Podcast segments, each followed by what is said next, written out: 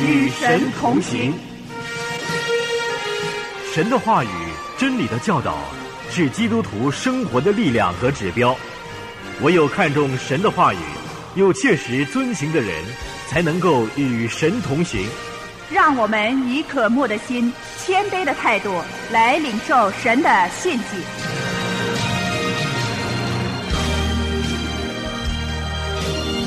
神虽然知道人犯罪叛逆他，但是神依然爱世人，为人预备了拯救的方法。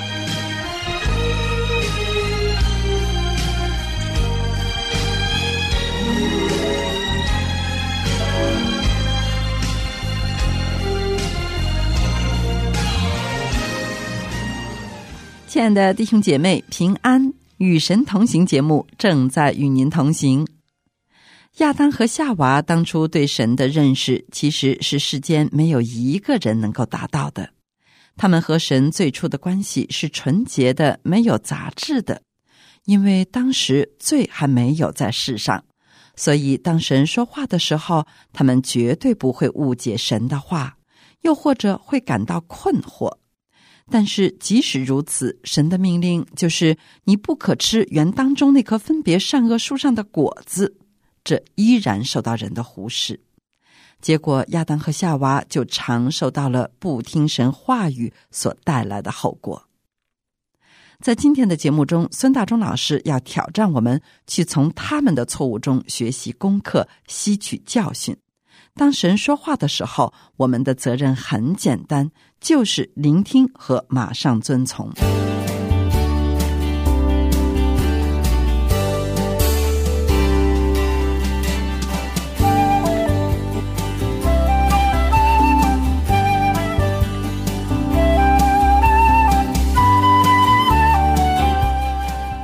弟兄姐妹平安，我是孙大中。神说话都是很直接、很清楚的，而当神向人说话的时候，神必然有他的目的在其中。但是是什么原因让人不听从神呢？我们为什么不听？而当我们不听从神声音的时候，又会有什么后果呢？这是我们今天要继续跟弟兄姊妹思想的信息。今天我们要思想的经文，仍然是《创世纪》三章一到七节。透过这段经文，我们可以看见人不听从神的话之后所产生的后果到底是什么。当神清楚了指示我们当做的事，而我们又确实知道神说了些什么，但我们依然不听从的话，后果会是什么呢？《创世纪》第三章一到七节这里，经文说。耶和华神所造的，唯有蛇比田野一切的活物更狡猾。蛇对女人说：“神岂是真说不许你们吃园中所有树上的果子吗？”女人对蛇说：“园中树上的果子我们可以吃，唯有园当中那棵树上的果子，神曾说你们不可吃，也不可摸，免得你们死。”蛇对女人说。你们不一定死，因为神知道你们吃的日子眼睛就明亮了，你们便如神能知道善恶。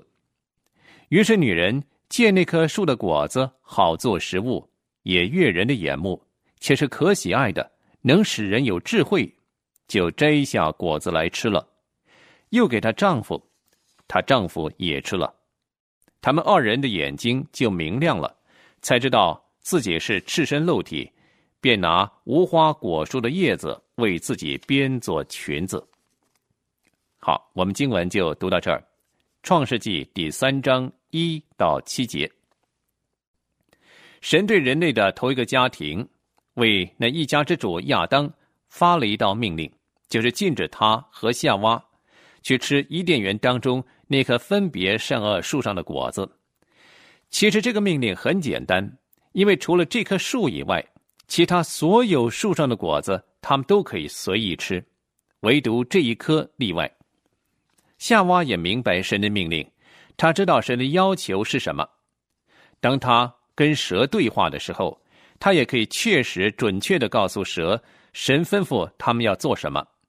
由此可见，他不是在不知情或不清楚神的命令情况下犯的，而是在清楚知道以后却依然不听从。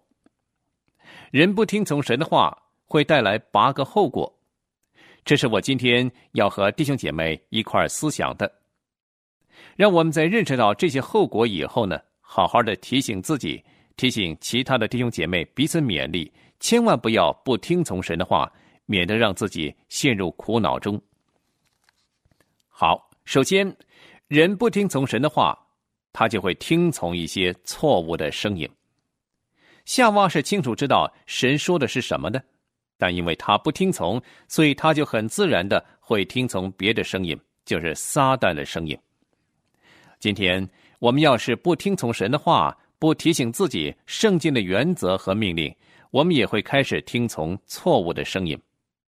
这就是为什么有很多人开始到教会去聚会，开始的时候表现的很热心，也学习过敬虔和讨神喜悦的生活。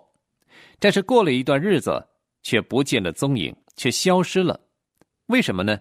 因为他不听从神的话，所以他听了别的声音，就随流失去，就偏离了正道。而今天在我们四周，每一天都有不同的声音，从四面八方涌入我们耳中，这许多是引诱我们离开神的。夏娃开始听蛇的声音，其实就是撒旦的声音。结果就为自己和全人类带来了麻烦。创世纪第三章第四节，经文说：“蛇对女人说，你们不一定死。”蛇在说什么呢？他是把神所说“你们必定死”的绝对这样的话扭曲了，这也带来了人不听从神的话所得到的第二个结果，就是人会容易受骗。撒旦。是说谎之人的父，他本身也是说谎的。他在我面前所展示的全都是谎言，不是真理。他不能说出真理的话语，因为撒旦本来就是说谎的。弟兄姐妹，当我们不听从神的话，不提醒自己神的原则和命令的时候，我们很快的就会听从别的声音。撒旦说：“你需要这个，你必须这么做。”又或者说，这是你唯一的方法，这正是你所渴望得到的，千万不要错过啊！等等，不管撒旦向我们说什么，其实都是有偏差的，都是谎言。我们要是听从了撒旦的话，必然后患无穷。继续，第三个人不听从神的话，带来什么结果呢？就是会让人骄傲和要独立自主。圣经告诉我们，人一切的罪，无论是什么，最终的根源就是骄傲。罪就是骄傲所产生出来的。人不理会神所说的，觉得自己所选择的是更好的道路，是更好的办法。简单的来说，人觉得自己比神更有智慧，比神更强，比神更聪明。当神告诉人不可以这样的时候，许多的诫命颁布下来给我们。其实这是神慈爱的表现，神要保护他的儿女们不至于走差，这是神对我们的爱和保护。然而，当人不听从神的指示和吩咐，明明知道神要求我们不可以这样，而偏要去做的时候，他就是选择离开神而独立自主，这就是骄傲的表现，以为自己比神更有智慧、更有办法。神要我们这么做，我们偏不做。神禁止我们不可以这样做，我们偏去做，完全漠视神的命令，这是骄傲的表现，也是罪的根源，是叛逆神的行为。人在内心深处有叛逆神的倾向。我们以为神禁止我们享乐，禁止我们快乐，以为神留下一些最好的不给我们，所以我们就要逾越神所规划的范围，叛逆神。我想我们都承认，多少时候。我们不想依着神的命令去行，我们选择犯罪，选择得罪神。我们要独立自主，我们表现骄傲，我们还以为自己所做的、自己所选的是最好的，比神所吩咐我们做的还好。人如果不听从神的话，人必然骄傲自大，目中无神。第四个人不听从神话语的后果，就是我们所做的决定。必然是出于肉体的。撒旦所要迷惑和欺骗人的，就是把神的话扭曲了。这是撒旦的诡计。撒旦把神所赋予我们的一些合理的欲望加以挑动，使它越过神所限定的界限，这样我们的欲望就越轨，成为邪情私欲，变得不受控制，变成放纵。神本来给我们的是享受，是自由，但我们最后成了奴隶，活在束缚捆绑当中。撒旦是最大的说谎者。我们要是接受了撒旦的谎言，不顺从神，我们所做的决定自然就是顺着肉体，而这些都是违背神旨意的。作为神儿女的，我们说我们要活在圣灵中，我们要在圣灵里行。到底，这跟一般世人的生活有什么分别呢？唯一的分别就在于我们的欲望必须在神所指定的范围内，不论是对美的欲望，对智慧的渴求。或者我们本身的七情六欲等等，必须在神所限定的界限内。圣灵的工作是给我们智慧和方向，给我们能力，让自己的欲望乐意接受圣灵的管制，结出圣灵的果子，就是节制。第五个人不听从神的话语，得到的结果就是，我们会为自己的错找借口，转而去谴责他人。创世纪第三章第七节，创世纪三章七节，经文说呢，他们二人的眼睛就明亮了，才知道自己是赤身露体，便拿无花果树的叶子为自己编做裙子。跟着第八节怎么说呢？第八节经文说，天起了凉风，耶和华神在园中行走。那人和他妻子听见神的声音，就藏在园里的树木中，躲避耶和华神的面。弟兄姐妹，我们来试着想一想当时的情景。经文说，亚当夏娃听见神的声音，这对他们来说是一种怎么样的声音呢？那是全然圣洁、伟大、慈爱、公义、温柔、美好、充满荣耀的神走动的声音。这声音对他们来说一点也不陌生，因为起初在伊甸园里，除了他们夫妇二人之外，只有神，而神是他们最好的朋友，经常跟他们交往的。只是吃了禁果之后的亚当夏娃，竟然对这种熟悉的声音感到陌生了，而且充满惧怕。创世纪第三章九到十四节，经文继续说。耶和华神呼唤那人，对他说：“你在哪里？”他说：“我在园中听见你的声音，我就害怕，因为我赤身露体，我便藏了。”耶和华说：“谁告诉你赤身露体呢？莫非你吃了我吩咐你不可吃的那树上的果子吗？”那人说：“你所赐给我与我同居的女人，她把那树上的果子给我，我就吃了。”耶和华神对女人说：“你做的是什么事呢？”女人说：“那蛇引诱我，我就吃了。”耶和华神对蛇说：“你既做了这事，就比受咒诅，比一切的牲畜、野兽更甚。你必用肚子行走，终身吃土。”这里给我们看见，当人不听从神的话，叛逆神的时候，他不但不去面对自己的错，承担责任。反而是把过失推到别人身上去谴责别人。多少时候我们会听见人说呢？啊，这不关我的事，是撒旦指使我去做的，以为这么一说就可以置身事外，不必再负任何责任。其实不是。事实上，撒旦不能强迫弟兄姐妹做任何事，除非我们同意，他的试探才可以成功。因此，我们对自己所做的一切事。出于自己的一切，要负上全部的责任。要知道，当我们不听从神的话，不把神的命令存记在心，我们叛逆了神之后，我们来到神面前，把过失推到别人身上，这绝对不是正确的处理方法。神也不会接受我们用这样的借口为自己洗脱罪名。我们偏离神的时候，以为自己可以有能力去面对人生的各种事情。不需要神的帮助，但其实我们是把自己陷入极大的麻烦当中，因为没有神的话语的扶持，我们根本走不下去。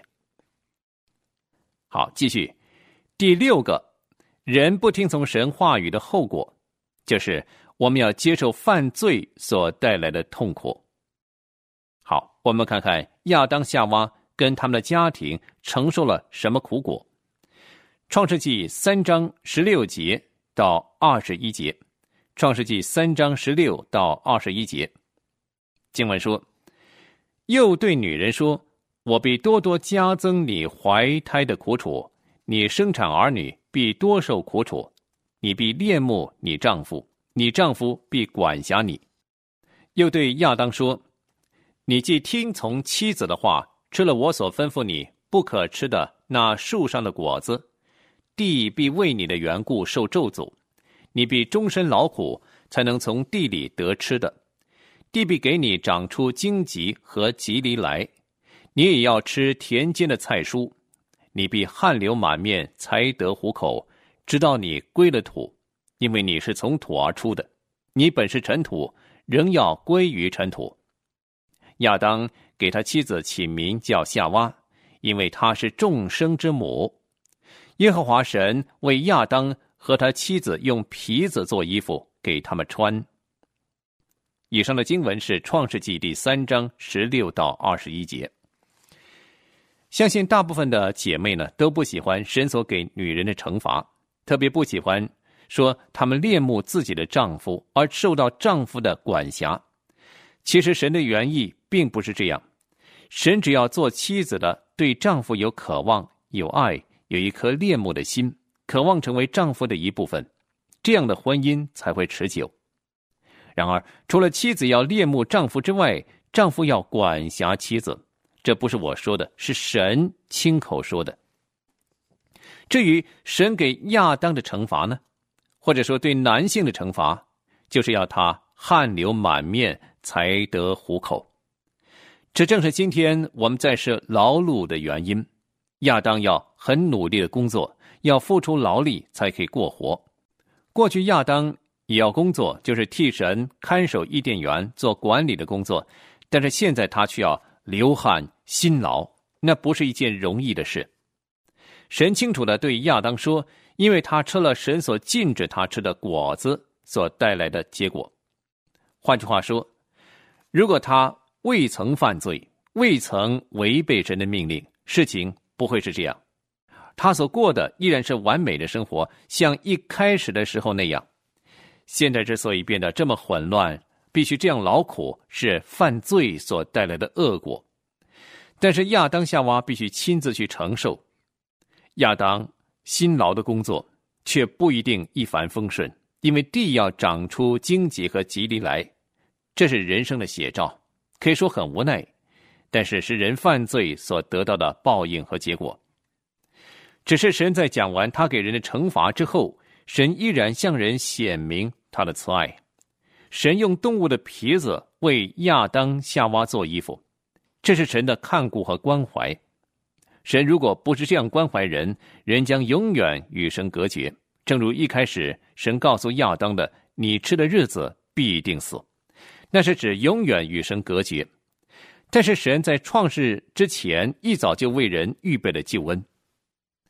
创世纪三章之前的第十五节，经文说呢：“我又要叫你和女人彼此为仇，你的后裔和女人的后裔也彼此为仇。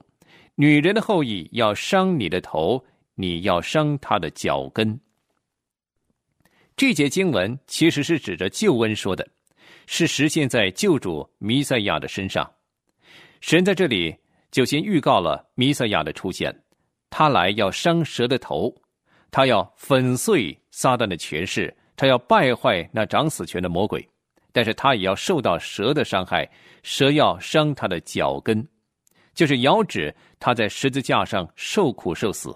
但是神的能力却是耶稣基督三天以后从死里复活过来。神虽然知道人犯罪叛逆他，但是神依然爱世人，为人预备了拯救的方法。给人在绝望中存有希望，神又替人用皮子做衣服，人所能够为自己做的，就是用无花果树的叶子来遮盖，那根本不能持久。但是神却用动物的皮子给人穿上，在取得动物的皮子以先，神要先把动物杀死，流他的血。由此可见，神为了第一个家庭，为了亚当夏娃，流了第一只动物的血，取得他的皮子来为亚当夏娃二人做衣服，遮蔽他们二人的羞耻。这个我们看见。在人类的第一个家庭当中，神不但显出他的公义，神更显出他的恩典和慈爱。神为亚当夏娃做了他本身无力做的事，为他们做了皮衣，遮盖他们的羞耻。让我告诉弟兄姐妹，人如果不相信接受耶稣基督做救主，他在世上必然是迷惘无助的。因为人不能拯救自己，也找不到任何除罪赦罪的方法。亚当和夏娃犯了罪以后，表现的六神无主、惊慌失措。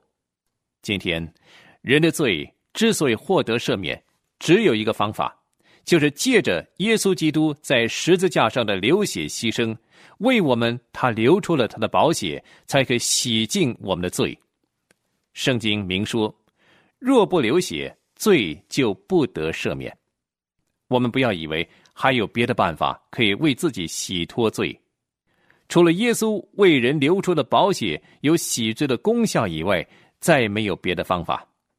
神用他的恩典来遮盖人的罪，神借着耶稣基督的牺牲赦免我们。神不但显出他的公义，惩罚罪恶，宣判亚当夏娃有罪。但在此同时，神却又为人预备了一条洁净和得生命的道路，这是神慈爱的心肠。亚当夏娃无疑是犯了罪，是做了错事，是叛逆了神，难怪他们一吃禁果以后，马上发现自己赤身露体。这个结果跟蛇跟他们讲的完全不一样。但是当他们觉悟到受骗了、上当了以后，已经太迟了。他们发现自己原来这么样的羞耻，所以忙着用无花果树的叶子为自己编做裙子。所以，人不听从神的话，必然带来极大的痛苦。然而，神对亚当夏娃的惩罚并没有完结，神把他们二人逐出了伊甸园。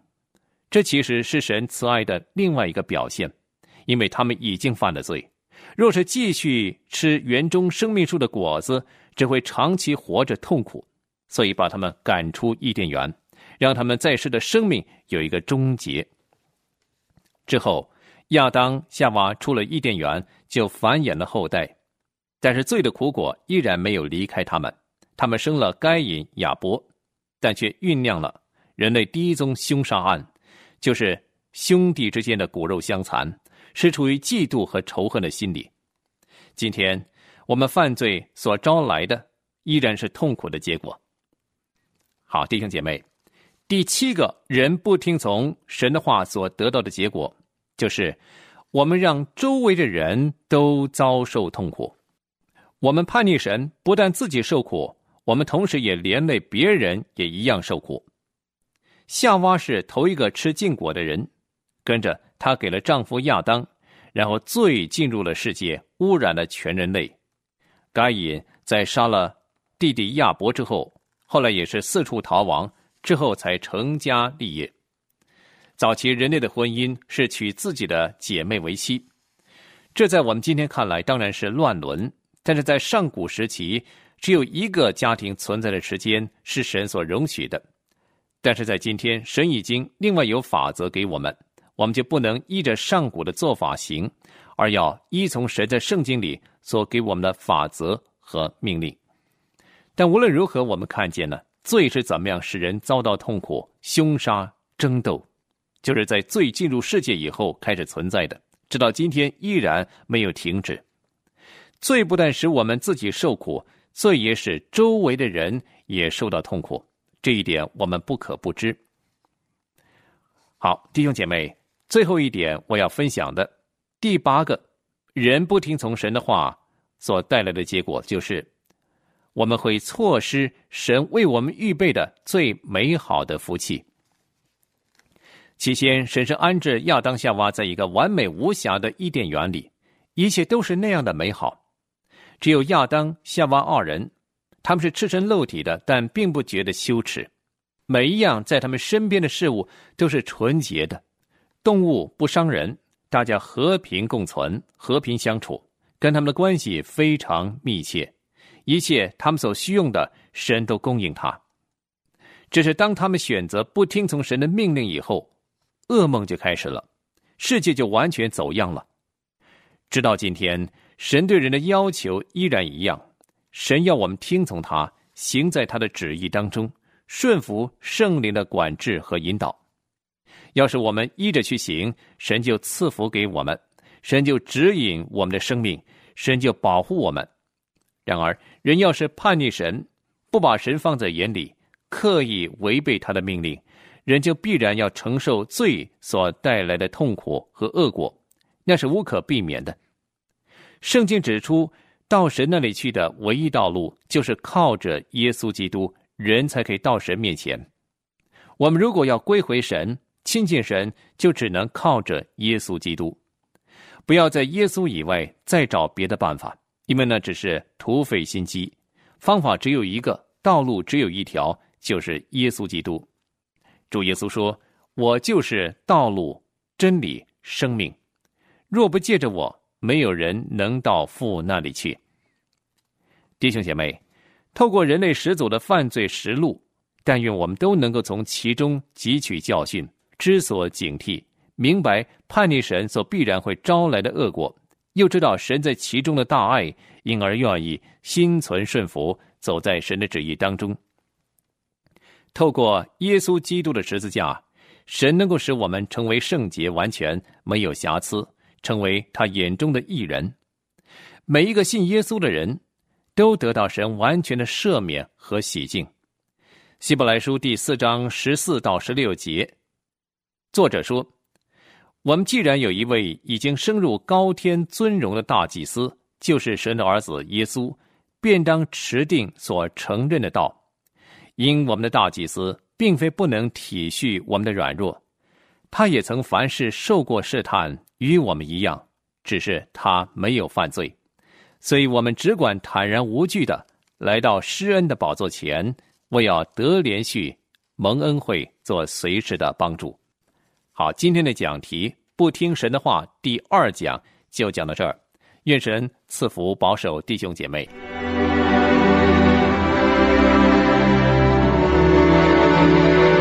谢谢孙大中老师的分享。